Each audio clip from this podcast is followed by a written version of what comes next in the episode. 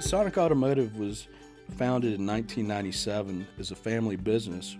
Today, Sonic Automotive has nearly 10,000 associates. We represent 30 different brands in 15 states. We're a Fortune 500 company and listed on the New York Stock Exchange and have revenues of nearly $10 billion.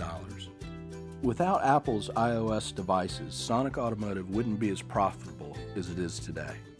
Today, with the investment that we've made in the iPhone, the iPad mini, and the iPad, our associates can see all of our customer information at their fingertips.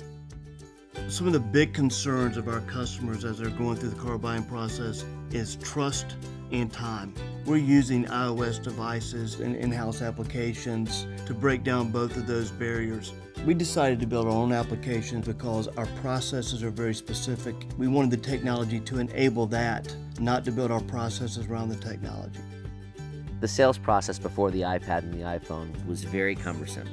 We would go through a lengthy discovery period where we would find out exactly what they're looking for, how they're going to use the car.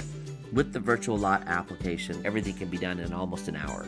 It allows us to not only be dependent on the lot that we have at our dealership, but all across the country.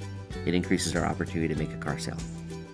When the customer walks in, we can appraise their car quickly. The trade in process before the iPad and the iPhone was really archaic. Everything was based on pen and paper. It was really frustrating. With the Sims application on the iPhone, we can quickly appraise the car.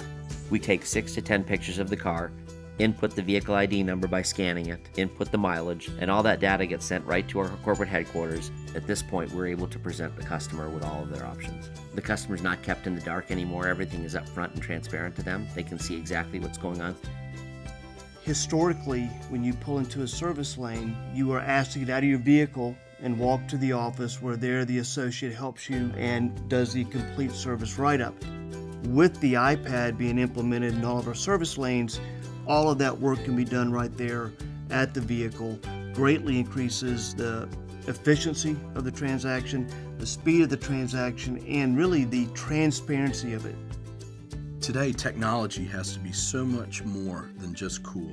You have to have real, tangible returns. The tools that we use today from Apple, along with our internal applications, are shortening the purchase experience and increasing our customer satisfaction, which over time equates into greater profitability for the company. Apple has transformed the way that we do business in a way that never ever would have been possible before.